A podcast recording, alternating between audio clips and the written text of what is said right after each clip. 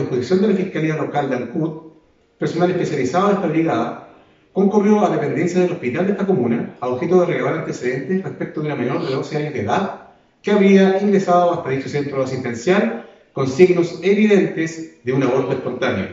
Con los antecedentes recabados, declaraciones de testigos, permitieron establecer que el imputado corresponde al conviviente de su madre, lo cual fue confirmado por el examen sexológico y psicológico de la menor.